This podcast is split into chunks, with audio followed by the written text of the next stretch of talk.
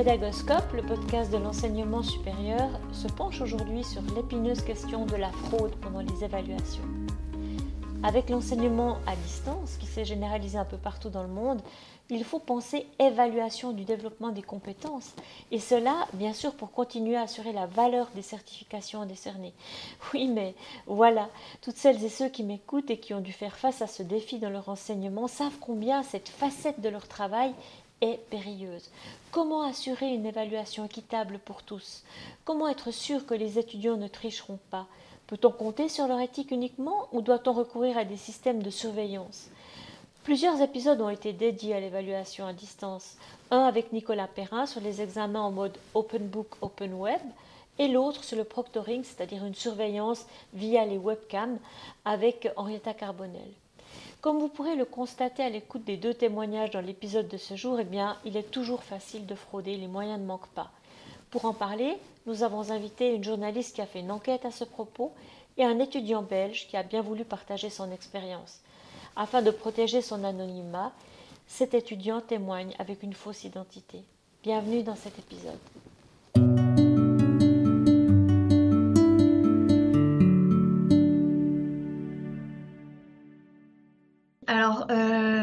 Suis tout juste diplômée d'une licence de droit, donc en 2020. Euh, et, du coup, là, je collabore euh, au Journal du Net pour euh, quelques mois. Et, donc voilà, et c'est justement parce que les études, j'étais étudiante il n'y a pas très longtemps, que j'ai eu, eu écho un peu de tout ça. Et, et du coup, ça m'a donné envie d'en savoir un peu plus. Voilà. Merci Laurie. Et comment vous vous y êtes prise pour en savoir un peu plus? Alors, euh, ben, pour trouver, c'était surtout le, problème, c'était de réussir à avoir des témoignages de, profs. Donc, euh, c'est ça qui était un peu compliqué parce que, comme je le dis dans l'article, sur le Bon Coin, euh, c'est très rare que qu'il soit mentionné dans l'annonce qu'ils acceptent d'aider à des examens en ligne. Donc, donc j'ai cherché, j'ai cherché, j'ai fini par en trouver quelques-uns, et dont un euh, c'est le prof de gestion dans l'article euh, que j'ai contacté en disant que je réalisais une enquête sur le sujet. Et il a accepté de témoigner parce euh, m'a dit que ça lui c'était un sujet qui le comment dire ça lui posait un peu problème de faire ça. Il n'était pas très voilà Merci. Donc le Bon Coin pour nos auditeurs, c'est un, un lieu où on va déposer des petites annonces et où les personnes qui cherchent à trouver un service, un objet euh, se retrouvent. Euh, et, donc, qu'est-ce que vous avez trouvé une fois que vous avez interrogé euh, et les, les, étudiants et les enseignants par rapport à ces pratiques finalement de fraude? Bah alors, les étudiants m'ont tous dit que, bah, que déjà la triche était très généralisée aux examens euh, en ligne et que du coup, forcément, euh, en fait, euh, en se disant que, que, tous les camarades trichent, même si pour certains c'est juste d'avoir les cours sous les yeux en passant l'examen ou, d'être à plusieurs dans la même pièce, etc. Il y en a qui vont jusqu'à se faire aider par leur, leurs parents leurs frères et sœurs, etc. Et du coup, ils se sont dit, bah, pourquoi pas euh, aller jusqu'à euh, payer quelqu'un, vu que bah, il y a très peu de risques en soi d'avoir des, des, sanctions.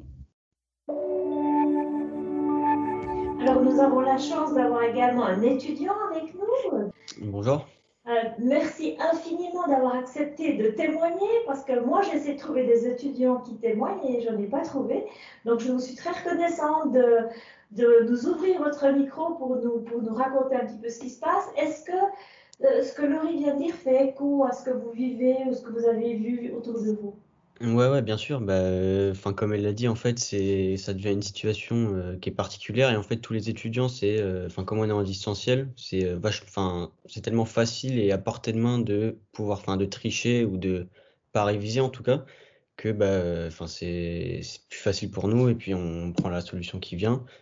Et, et oui, enfin, du coup, pas mal d'étudiants trichent, que ce soit avec leurs parents, leurs frères et sœurs, ou en payant des professeurs, ou même entre nous parce que moi, bah, du coup, je suis, en, je suis en deuxième année d'études supérieures, je suis en école de commerce. Et euh, on a plein de groupes en fonction des matières, de nos groupes de classe, etc. Ou même un groupe de la promo. Et durant les contrôles, il y a tout le monde qui va envoyer euh, bah, les réponses qu'il a trouvées, euh, toutes les, on fait comme une entraide générale qui nous permet en fait de, bah, tous réussir les contrôles, quoi. Et ouais, non, mais je, je suis d'accord avec elle, quoi. Et donc, ce sont des groupes sur WhatsApp? Alors nous, on utilise Messenger. WhatsApp, je je crois pas qu'il y en ait qui fassent ça. C'est principalement sur Messenger. Euh, ouais, on peut mettre. Bah, on a, moi, j'ai un groupe, par exemple, où on a toute notre promo des deuxième année. On est 100 personnes, je crois, sur le groupe, il me semble. Et euh, bah, à chaque fois, mais avant les examens, euh, on partage tout. Enfin, il y a des personnes qui font des fiches, qui, partagent leurs fiches. Puis une fois les examens, quand on les fait en ligne derrière notre écran, bah, on prend les photos de ce qu'on rédige ou les réponses que qu'on qu'on donne, quoi, pour les partager bah, à nos camarades, pour s'entraider. Est-ce que vous avez peur d'être euh, pris euh, la main dans le sac ou pas vraiment? Non, bah, je vous avoue pas du tout, hein, parce qu'ils n'ont pas vraiment de moyens de vérifier. La plupart des contrôles, c'est des, des QCM ou c'est des, ou des fois on doit répondre, mais c'est des questions très brèves. Enfin, c'est pas, ils n'ont pas vraiment le moyen de pouvoir euh, prouver qu'on triche. En fait, c'est ça qui est, c'est ça aussi qui nous donne envie de le faire, quoi. C'est qu'il y a pas, ils peuvent pas vraiment après, bah, nous, nous mettre de sanctions, quoi.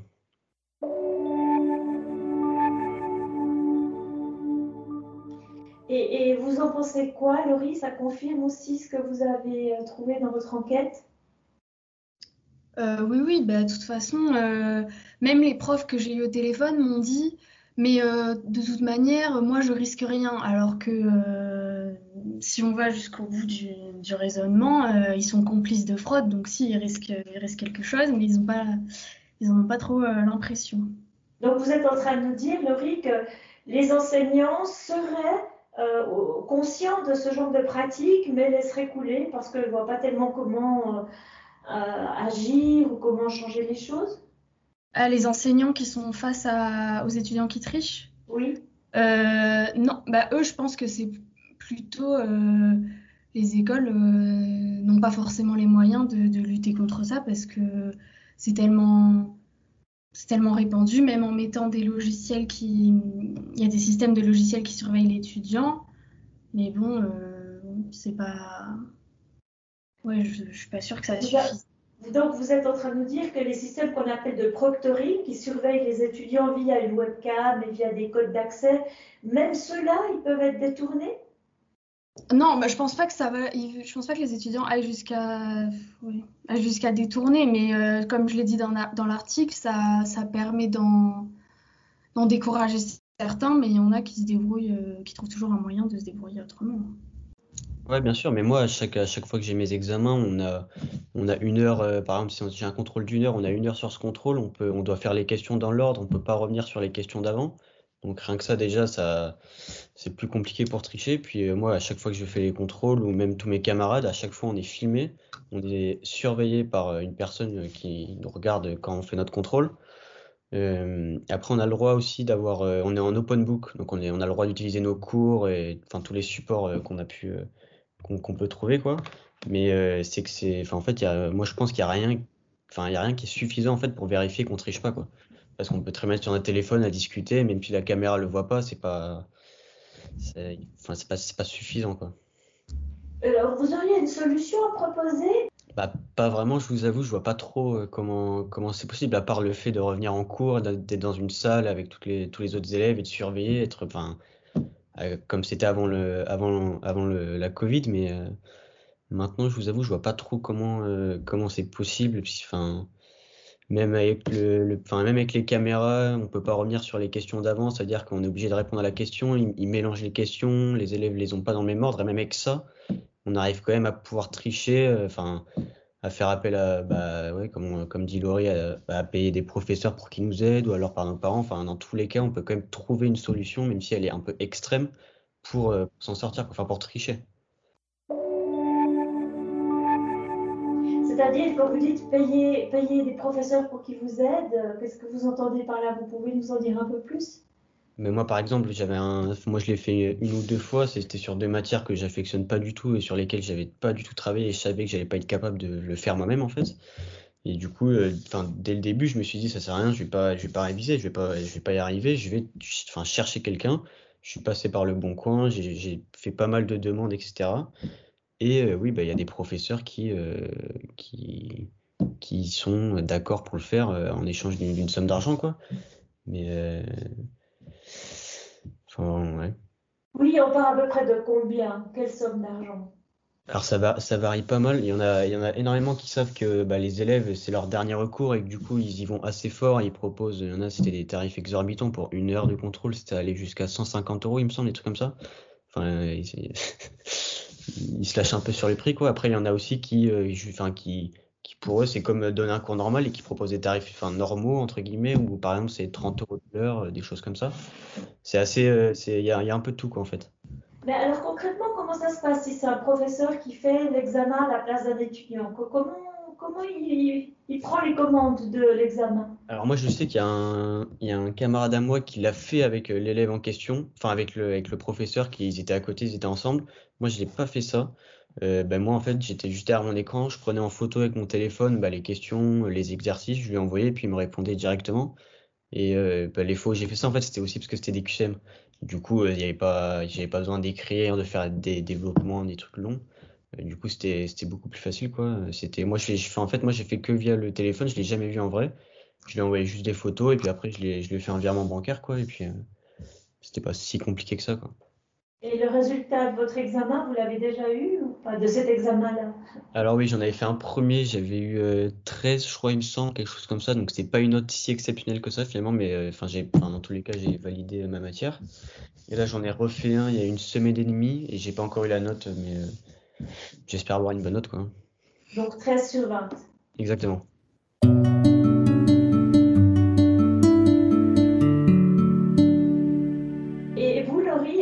Un commentaire à ajouter par rapport à finalement ce résultat de, 13 sur 20, ce coût qui peut aller parfois jusqu'à des sommes exorbitantes pour une aide bah, Je trouve que c'est vrai que 150 euros pour une heure, ça fait beaucoup, mais quand on regarde, euh, quand on prend du recul, euh, c'est pas tant que ça, euh, c'est pas tant que ça, je trouve, comparé à ce que ça représente. Donc, donc, les étudiants qui sont habituellement plutôt, euh, plutôt euh, démunis financièrement parlant, euh, ils réussissent quand même à trouver, à collecter les montants nécessaires pour se, financer une telle aide. Bah après, justement, je suis pas sûre que ça concerne beaucoup d'étudiants. Oui, c'est plutôt réservé à des étudiants qui ont les moyens, entre guillemets, de tricher. Vous avez une idée du pourcentage d'étudiants qui pratiquent, alors, qui la fraude d'une part et qui pratiquent une fraude payante d'autre part? Alors la fraude, je pense, je dirais euh, plus de 50% des personnes, hein, facile. Euh, franchement, je pense que tout le monde, euh, pendant un contrôle, même si c'est pas tout le contrôle, à un moment triche ou demande à un, camarade à lui de, de l'aider, quoi. Et après, par contre, bah, par rapport aux fraudes, ouais, avec l'aide de professeurs, je pense que c'est beaucoup, c'est beaucoup moins. Ça doit être, euh, franchement, doit, ça doit être très très peu. Je pourrais pas vous dire exactement, mais c'est, il n'y a pas beaucoup de personnes qui le font, quoi. Après, par contre, il y a d'autres personnes qui sont aidées par les personnes proches, comme leurs parents et leurs frères et sœurs. Et ça, je pense qu'il y en a un peu plus.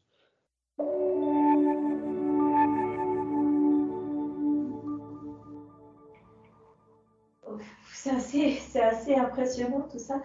Euh, est-ce que vous avez envie de revenir en présentiel? Est-ce que vous avez envie de revenir à des examens normaux? Bah moi j'aimerais bien, enfin oui et non, parce que enfin en fait je me dis que si je vais revenir en présentiel, ça me forcera à travailler plus. Et euh, c'est quand même ce que j'ai envie euh, pour moi quoi. J'aimerais bien acquérir des capacités tout au long de mes études quoi. Et en fait le fait d'être en distanciel, ça ça freine vachement, ça freine vachement l'envie de travailler, d'apprendre. Et puis c'est plus compliqué quoi de s'investir. Et euh, oui, c'est vrai que quand, bah, avant, le, avant la Covid, c'est sûr que bah, les élèves, même si, euh, même si on est, on n'a pas envie de travailler ou quoi, bah, quand on a le contrôle, on est obligé, on va pas y aller sans, sans rien faire et se prendre une caisse, quoi. On est, on, se donne l'obligation de travailler entre guillemets, quoi. Est-ce que vous pensez que le fait d'être dans une situation d'isolement quelque part, seul avec votre, votre ordinateur, dans votre chambre, dans votre univers, finalement sans contact physique avec vos pairs, est-ce que ça, ça casse un peu les barrières et vous dites, tant qu'à faire, ça ne pose pas un problème de, tricher puisque de toute façon, euh, la situation est quelque part assez difficile à vivre Oui, ah oui mais bien sûr.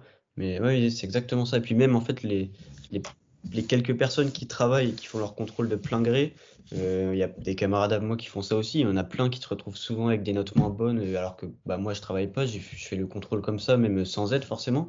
Et je me retrouve des fois avec la même note qu'une personne qui a beaucoup travaillé, qui s'est investi sur la matière. Parce que du coup aussi euh, en distanciel, je trouve que les, enfin, les, les professeurs, ils, ils, nous évaluent beaucoup moins bien, beaucoup moins à, notre, enfin, à notre juste valeur qu'en présentiel en fait. C'est c'est pas il y en a qui vont mériter des, des, moins bonnes notes, ils vont avoir des meilleures notes, et puis inversement, quoi. C'est pas, c'est pas, pas, vraiment tout le temps, euh, tout le temps, tout le temps bien, quoi. Et puis ces étudiants qui, eux, travaillent vraiment et ne trichent pas, est-ce qu'ils n'ont pas parfois envie de dénoncer ceux qui, ceux qui pratiquent la fraude? Bah, je, enfin, je pense que si, bah si, forcément, je pense, parce qu'il y a des moments, ils doivent, doivent être dégoûtés, quoi, de, d'y mettre du leur et puis de voir que d'autres personnes qui, qui font rien euh, bah, arrivent à avoir des meilleures notes, des meilleures appréciations. Et puis, si, si, bah, c'est sûr que si. Après, ça m'étonnerait que les, qu'ils le fassent, quoi. Je, enfin, je, je vois pas comment est-ce qu'ils, enfin, ils pourront avoir des preuves. Ou, enfin, je pense, je pense pas qu'il y ait des personnes qui l'aient déjà fait en tout cas. Merci. Laurie, on revient vers vous. Euh, alors, si on reprend les points clés de votre article, quelle synthèse faites-vous finalement de, ces pratiques euh, frauduleuses? Bah, Je pense que le problème, c'est que je pense que c'est voué, euh, voué à se pérenniser. De ce que les profs m'ont dit, de toute façon, tant qu'il y aura des examens en ligne, ça continuera parce qu'ils ont beaucoup de demandes. Et, alors peut-être qu'on en arrive déjà à la fin de cet épisode. Moi, je vais vous demander à tous les deux le mot de la fin. Après tout ce que vous avez partagé, entendu maintenant, tout ce que vous avez vécu aussi avec euh, cette, euh, de cet aspect-là, euh, quel est le mot de la fin pour vous? Bah pour moi, les, enfin les, les, écoles, les universités, elles n'auront pas, elles jamais le moyen, en tout cas dans la situation actuelle, de, bah de, de, voir si on peut tricher ou pas. Il y aura toujours quelque chose, enfin de notre côté, pour pouvoir tricher quoi. Et je pense que le seul vrai moyen pour, euh, bah, pour que les élèves trichent pas et que ça redevienne à la normale, bah, c'est que ça redevienne normal, qu'on puisse revenir en cours, refaire nos contrôles en présentiel avec des surveillants, comme c'était avant, quoi. Et, et c'est pas le cas maintenant, donc c'est sûr que c'est plus compliqué pour nous comme pour eux de, euh, bah, de tout vérifier, quoi. Merci. Et vous, Laurie, le mot de la fin?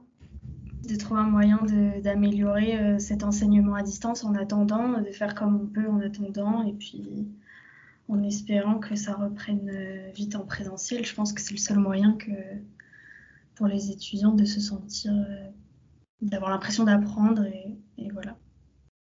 Merci à tous les deux d'avoir participé à cet épisode de Pédagoscope.